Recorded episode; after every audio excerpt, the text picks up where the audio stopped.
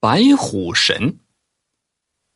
从前，在深山老林之中啊，有一个人丁稀少的村子，就只有几十户人家。有一天，从外面来了一个老猎户，在村子里边定居下来。老猎户打猎的手艺十分高超，出门不带猎犬，也不带许多工具，总是两手空空的出山。但是呢，每次都是满载而归。这事儿让村子里边的人是羡慕不已。更加令人感到惊讶的是，过了一段时间呢，这老猎户还从外边娶回了一个老姑娘来。老猎户说是找人说媒去的。婚礼上，村子里边人还开玩笑呢，说这新娘子正是如狼似虎的年纪啊，可不能太过于折腾，把老猎户这一把老骨头给折腾散了就坏了。有好事的。居然还蹲在老猎户家门口听动静。第二天，村里边就传开了，说老猎户老当益壮，那身子骨啊比年轻人还壮呢。也许是应了这个传言吧。只见老猎户媳妇的肚子一天天大起来了，老猎户出山的次数呢也是越来越频繁，每次都带回许多的野物来，其中不乏灵狐、白鼬这些个平时很难见着的猎物。老猎户用猎物换取了枸杞、人参等等补药，给自己媳妇补身子；又在闲暇的时候，在自家的房子周围盖起了房子来。村里人就笑了，说：“老猎户，你这是想生几个娃呀？一间大房咋还不够你住的？”老猎户也不应声，只是嘿嘿的笑。十月怀胎过后。老猎户的媳妇儿生下了一个健壮的大胖小子，村子里边人是纷纷过来道贺。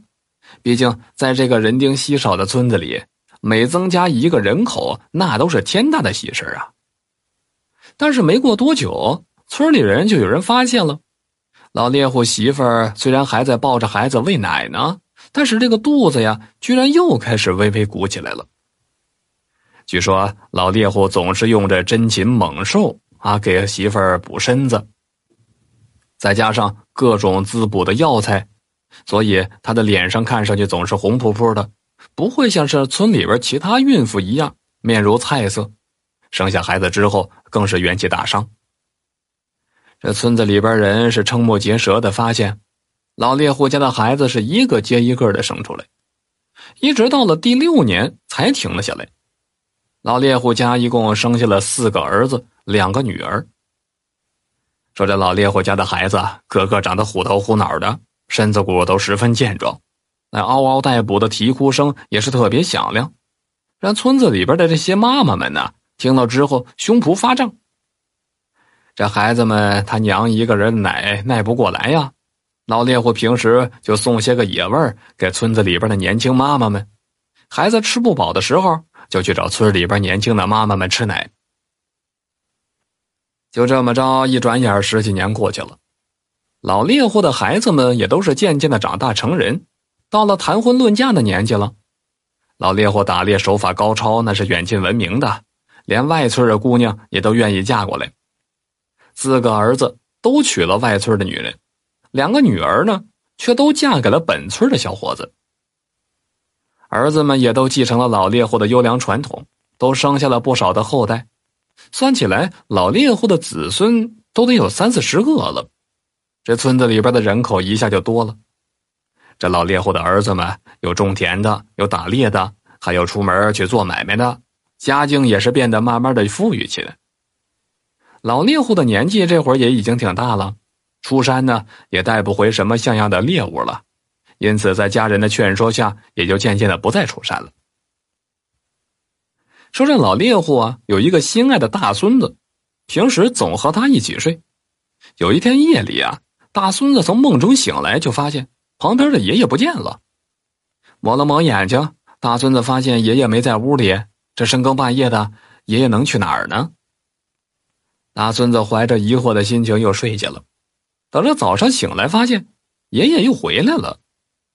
打这之后，村子里边人呢，就经常能够听到猪圈里啊。猪传来受惊的声音，隔天早上就会发现，哎，猪圈倒了，家畜不见了。据说呀，有人半夜听到动静了，就赶紧出去看，却发现了一只吊睛白额的大老虎在自家门前徘徊着呢，当场就吓得尿了裤子了。村子里边的猎户于是就联合起来了，开始在夜里边执勤，而且设了好些陷阱，轮班守着，就等着这老虎过来。只是这只老虎呢，就好似是有灵性一般，总是能够绕开陷阱和埋伏的猎户，叼走村子里边的家畜。再说这大孙子感觉到爷爷的异常，就跟母亲说了这事这大人们听了也是无言以对，只是呢，告诉这大孙子。啊，千万不要跟爷爷在一起睡了。大孙子也不知道为啥要和爷爷分开，当时还哭闹起来了。这时候，老猎户打外边回来，手里边还拎着两手猪肉，就说了：“乖孙啊，你咋哭了？爷爷买了猪肉给你吃啊，别哭了。”儿子对这事儿呢也感觉到疑惑，于是晚上就趁着老猎户出去的时候啊，偷偷的跟在后边。没过多久，啊，就跟丢了这个老猎户的踪迹了。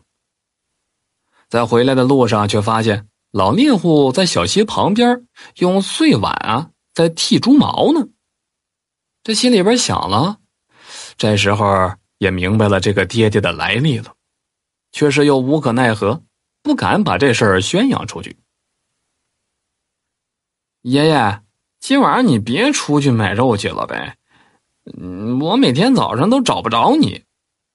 这天晚上，大孙子跟爷爷说着。